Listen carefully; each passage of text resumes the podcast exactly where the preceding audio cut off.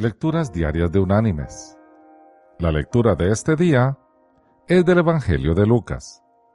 Allí en el capítulo 12 vamos a leer el versículo 37, que dice, Bienaventurados aquellos siervos a los cuales su Señor, cuando venga, halle velando. De cierto os digo que se ceñirá y hará que se sienten a la mesa y vendrá a servirles. Y la reflexión de hoy se llama Los mineros también cuentan. Se cuenta que durante la Segunda Guerra Mundial, cuando Gran Bretaña estaba pasando por los días más oscuros, tenía serias dificultades en mantener a sus hombres trabajando en las minas de carbón. Muchos querían abandonar sus sucios e ingratos trabajos en las peligrosas minas para unirse a las Fuerzas Armadas donde podían tener más reconocimiento público y apoyo. Pero el trabajo de las minas era determinante para el éxito de la guerra. Sin carbón, los soldados y la gente en sus casas tendrían serias dificultades.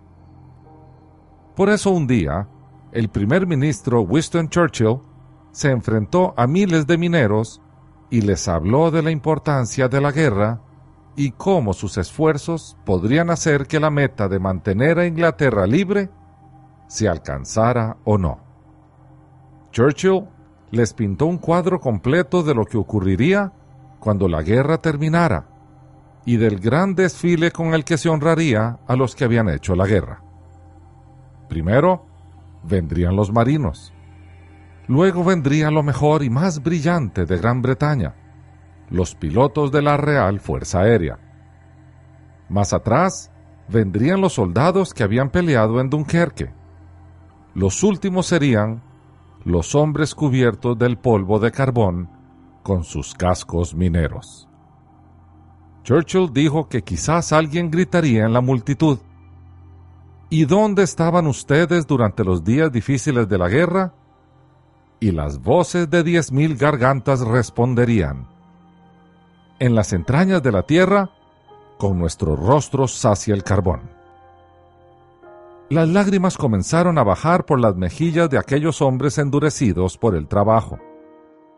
Regresaron a sus pocos brillantes trabajos con resolución firme, después de habérseles recordado el papel que estaban desempeñando en la lucha por alcanzar la gran meta de preservar la libertad del mundo occidental.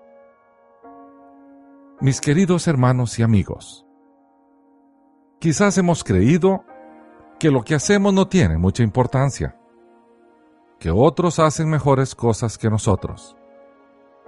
Mas recordemos, en el mundo todos trabajamos para bendecir a otros, ya sea en la cocina, en la oficina, como mensajero, como enfermera, como médico o ministro religioso.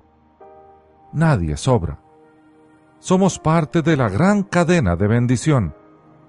Por lo tanto, vivamos hoy de tal manera que podamos disfrutar al máximo de todo lo que hacemos.